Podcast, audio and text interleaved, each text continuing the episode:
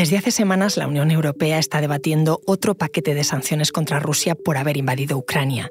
Sanciones que para Washington se quedan cortas. Esas restricciones pesan también sobre otros países como Venezuela, Irán o Corea del Norte. Son útiles, aunque tienen agujeros, zonas de sombra y también efectos muy duros en la población. Soy Ana Fuentes. Hoy en el país qué son y para qué sirven las sanciones internacionales.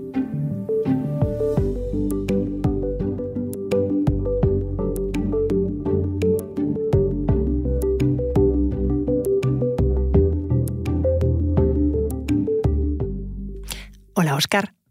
Hola, ¿qué tal? Oscar Gutiérrez es mi compañero de internacional del país. Te he llamado para que charlemos sobre las sanciones, porque son un tema que tiene mucha amiga en relaciones internacionales. Ahora mismo, Estados Unidos y la Unión Europea coinciden en que, que sí, hay que sancionar más todavía a Rusia por haber invadido Ucrania, pero no se ponen de acuerdo. ¿Por qué? No se ponen de acuerdo porque tienen dos modelos completamente diferentes a la hora de evaluar cómo sancionar a Rusia por su invasión a Ucrania. Eh, mientras Estados Unidos presiona para que se imponga una prohibición total de las exportaciones a Rusia, como fórmula para hacer tabla rasa y tapar grietas de sanciones anteriores, lo que quiere hacer la Unión Europea es una cosa muy diferente. Primero, cree que este abordaje no es viable. Además, sondea la idea de establecer un mecanismo eh, para disuadir a los países que ayudan precisamente a Rusia a evadir las restricciones. Vamos a ir viendo todo esto. Tú has estado viajando a Ucrania, has sido uno de los enviados especiales del país para cubrir la guerra. ¿Las sanciones cómo de importantes son en este conflicto? Son muy importantes, son muy importantes. Es verdad que si vas a la calle, lo que la gente te va a decir es que quieren armas. Eso es lo que piden a, Occidente. Eh, pero saben perfectamente que e, esa dependencia que tienen muchos países europeos, sobre todo con el gas y el petróleo ruso, hace que las sanciones contra estos sectores tan estratégicos e importantes para Moscú hayan ido muy, muy despacio.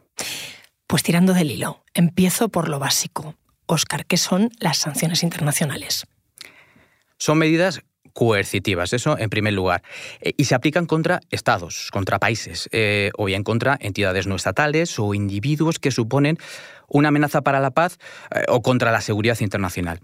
Los objetivos que se persiguen en primera instancia son modificar el comportamiento de un actor, pero en segundo lugar este castigo pretende servir de lección para otros y evitar que se reproduzcan ciertas actitudes. Por ejemplo, si logramos aislar a Corea del Norte por desarrollar armamento nuclear, a nadie se le va a ocurrir hacer lo mismo.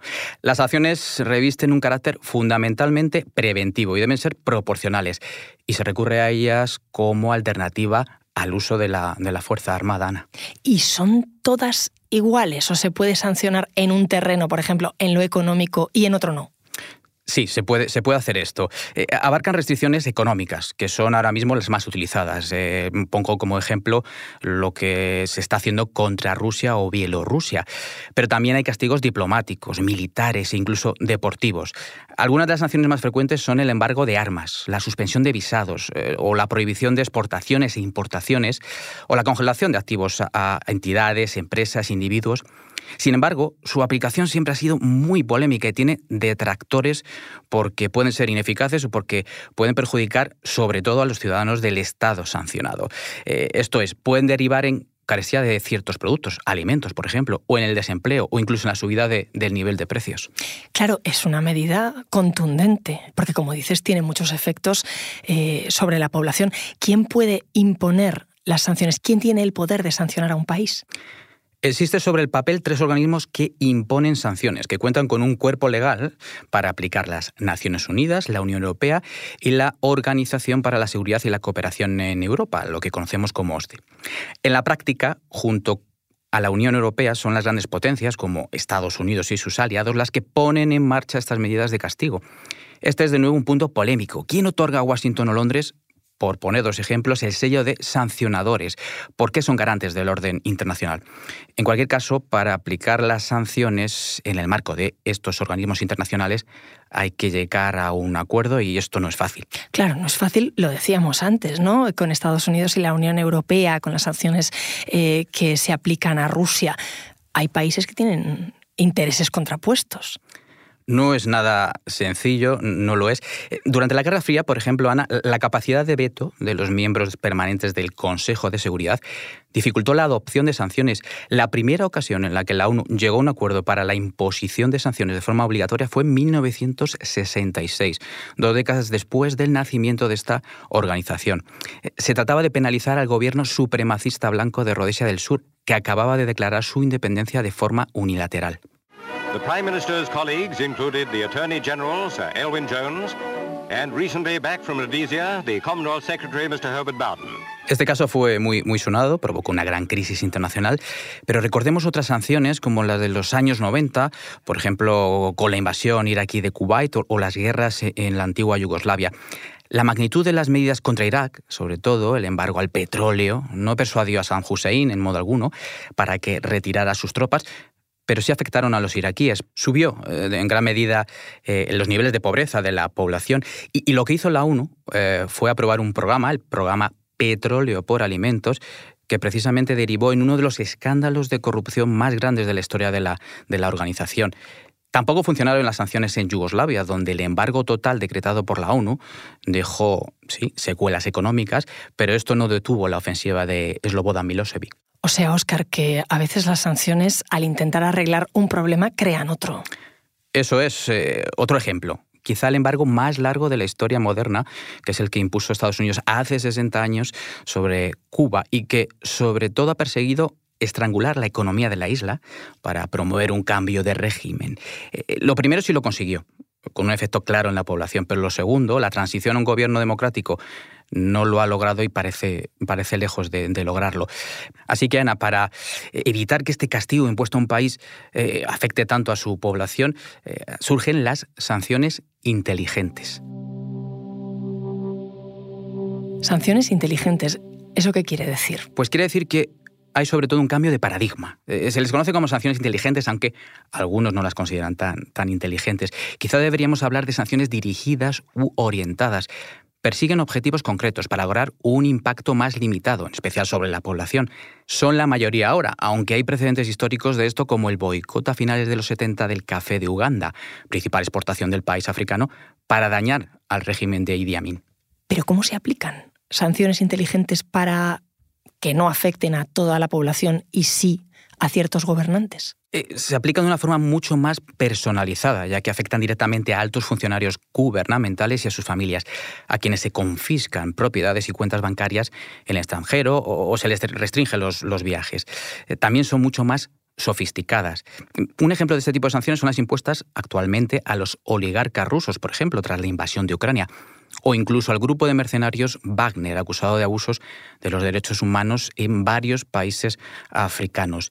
El problema es que al estar todo tan interconectado hay sanciones que pueden tener un efecto boomerang y afectar incluso a quienes las aplican, como pasa con la energía rusa en estos momentos, o que los países las burlen cambiando su cadena de producción o de abastecimiento por la de países amigos, como hace Venezuela o Cuba con, con Rusia o China. Esos países eh, están sirviendo de puente para burlar sanciones. ¿Están haciendo algo ilegal?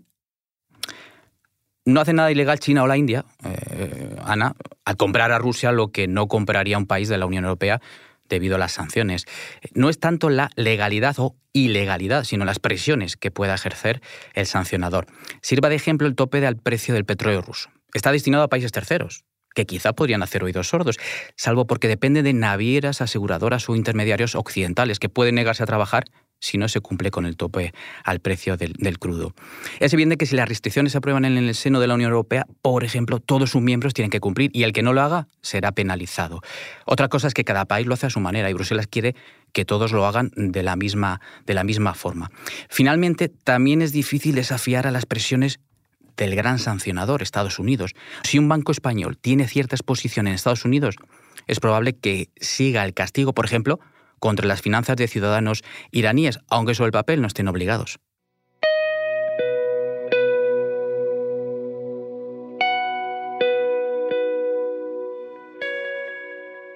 Me has contado qué son las sanciones, quién las impone, pero si nos centramos en para qué sirven, en sus efectos, son útiles, tienen agujeros. Tienen agujeros, tienen agujeros. Eh, los estudios estiman que solo alrededor de un tercio de las sanciones suelen tener éxito y lograr sus objetivos. Pero, pero vamos a lo práctico, Ana, y analicemos el éxito de la decena de paquetes de sanciones aprobadas, por ejemplo, en el seno de la Unión Europea contra Moscú. Si bien durante el primer año ha sido difícil ver un impacto claro, un daño a la economía, debido a que Rusia ha diversificado su comercio hacia socios como Turquía, China, Bielorrusia, en este segundo año ya se está empezando a notar una caída en la producción de crudo o los niveles de, de exportaciones rusas. Ahora me sigues contando, Oscar. Enseguida volvemos porque escuchas hoy en el país y siempre tienes ganas de más, recuerda que los sábados y los domingos tienes nuevos episodios gracias a la colaboración de Podimo y El País Audio. Oscar, estábamos charlando sobre sanciones, esas acciones que toman los gobiernos contra otros países o actores por motivos eh, políticos. ¿Quiénes están ahora mismo en la lista negra? La lista negra es muy amplia y depende del sancionador. E, en líneas generales, los países occidentales comparten bastantes nombres entre sus sancionados. Myanmar, Bielorrusia, Siria, Libia, Sudán. Pero China también sanciona. A cada medida adoptada por Washington contra su industria militar, responde Pekín, castigando empresas norteamericanas que operan en Taiwán, por ejemplo. El país actualmente más sancionado es Rusia. Se comenzó más tímidamente en 2014 debido a la guerra de Donbass y la anexión ilegal de Crimea, pero ya en 2022 tanto Washington como Bruselas decidieron apostar por estas medidas para responder a la invasión a gran escala en, en, Ucrania. Las sanciones que incluyen el cierre del espacio aéreo europeo o su desconexión parcial del sistema SWIFT de comunicaciones financieras pretenden sobre todo aislar la economía rusa. Las restricciones también alcanzan al ámbito deportivo, como el veto a Rusia en el Mundial de Fútbol de, Qatar. Pero también tenemos Irán, sobre quien pesan múltiples sanciones. Pero de esto puede contarte más nuestra compañera en la sección de internacional, Trinidad Deiros, que sabes que hace muy poquito ha estado en Teherán. Sí, es verdad que estuvo allí, luego vino al podcast, recuerdo que estuvimos charlando y me decía justo que las sanciones allí son uno de los temas de conversación. Le he mandado un mensaje para preguntarle y escucha, esto me ha contestado. Hola Ana, sí, eh, yo estuve en Irán en febrero y pude comprobar pues cómo las sanciones a quienes más afectan es a los iraníes de a pie, porque los poderosos encuentran formas de, eludirlas. Eh, tú cuando viajas a Irán tienes que llevar el dinero en efectivo porque no puedes pagar con una tarjeta bancaria, las empresas no pueden instalarse allí porque no pueden, no pueden efectuar estas transacciones, nadie las asegura, por ejemplo, yo cuando viajé tuve que viajar sin seguro porque ninguna empresa me quiso asegurar. ¿Esto en qué se traduce? Pues simple y llanamente en que los iraníes son más pobres porque su economía se contrae. Hay una hiperinflación motivada por, por este castigo. Cuando estuve en Irán hubo una cosa que me llamó la atención y es ver cómo en las calles había coches que se parecían a modelos occidentales pero que no lo eran. Y entonces al preguntar me contaron que como en Irán está prohibido importar coches occidentales, una medida que el gobierno iraní adoptó como respuesta a las sanciones y para impulsar el mercado, el mercado local, las marcas iraníes pues se han lanzado a copiar, a hacer coches falsos. Entonces, estas sanciones han servido para cambiar las políticas del régimen iraní o para provocar un cambio de régimen en ese país. La respuesta es no. Pero fíjate, Oscar, le pregunté entonces qué pensaban los opositores de las sanciones, si estaban a favor de que las hubiera. Y me dijo que esa era justo una paradoja. Hay gente eh, que se opone al régimen que está a favor de las sanciones, porque piensa que gracias a esas sanciones, pues mm, quizás el régimen puede cambiar, que esas sanciones también están estrangulando al régimen. Entonces, no todos, no todos los opositores, pero algunos iraníes que dicen que sí, que quieren que se mantengan las sanciones a pesar de lo que las sufren. Y eso se debe a que verdaderamente eh, muchos iraníes piensan que lo que ellos necesitan ya no es que Occidente levante las sanciones, sino un cambio de régimen. Pues ya lo has escuchado, Oscar. Hay iraníes que están sufriendo las sanciones contra su gobierno desde hace años, pero que creen que son necesarias.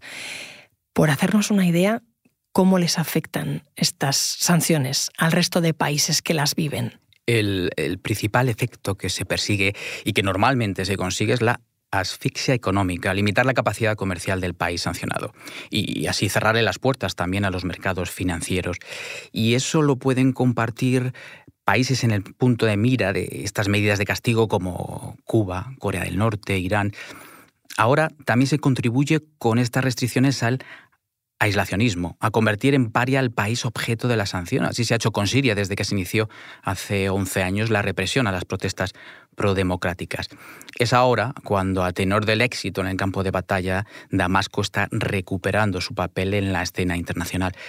Pero algunas de las sanciones de las que se ha hablado recientemente mucho, en especial en las últimas semanas, son precisamente las de, las de Venezuela. ¿Por qué? Porque se han reabierto las negociaciones, eso en primer lugar, con la mediación del presidente de Colombia, Gustavo Petro, para que el régimen de Nicolás Maduro se comprometa de una vez por todas a convocar elecciones presidenciales libres. Este parece que sería el gesto que Estados Unidos, que castiga a Caracas desde 2014, necesita para levantar las restricciones contra, sobre todo, el sector económico, aunque también están sancionados decenas de individuos vinculados al, al chavismo. Esto va a ser un proceso largo, ¿no? Largo, muy largo, se prevé muy largo. Fíjate, Ana, que ya en junio de 2021, Borrell y el secretario de Estado estadounidense, Anthony Blinken, firmaron una carta en la que se abrían a levantar el régimen sancionador contra el gobierno de Maduro. Y se han conseguido algunas cosas gracias al diálogo entre chavismo y oposición. Por ejemplo, Washington ha autorizado a la petrolera Chevron a operar en Venezuela, así como se ha alcanzado un acuerdo para descongelar entre 3.000 y 5.000 millones de dólares estatales bloqueados en el extranjero. Todo esto aún tiene que hacerse efectivo, eso sí. Con todo esto que me has contado, Oscar, ¿tú dirías que en el siglo XXI las sanciones son el mejor método para presionar a un país o cambiar su actitud? Diría Ana que sin duda es un instrumento de castigo que puede hacer mucho daño a un país y bien usado ejercer presión. Son más eficaces que en el pasado porque vivimos en un contexto de globalización de la economía en la que cualquier país está expuesto al exterior de una forma muy, muy significativa. Es la mejor alternativa al, uso de la violencia, pero ahora bien, requieren flexibilidad y orientación para ir virando en caso de que no se obtengan los resultados y evitar así perjudicar, como hemos hablado, a los ciudadanos del país sancionado. Hay que volcarse en eso que hemos llamado sanciones inteligentes, orientadas, eh, mejor en el seno de organismos internacionales para evitar que se conviertan, como pasa muchas veces, en lugar de un castigo que se puede levantar, como todo castigo, en una herramienta para hacer política exterior. Oscar, gracias. Muchas gracias a ti. Este episodio lo hemos realizado José Juan Morales y yo. El diseño de sonido es de Nacho Taboada. La edición es de Ana Rivera. Y la dirección de Silvia Cruz La Peña. Soy Ana Fuentes y esto ha sido Hoy en el País. Mañana volvemos con más historias. Gracias por escuchar.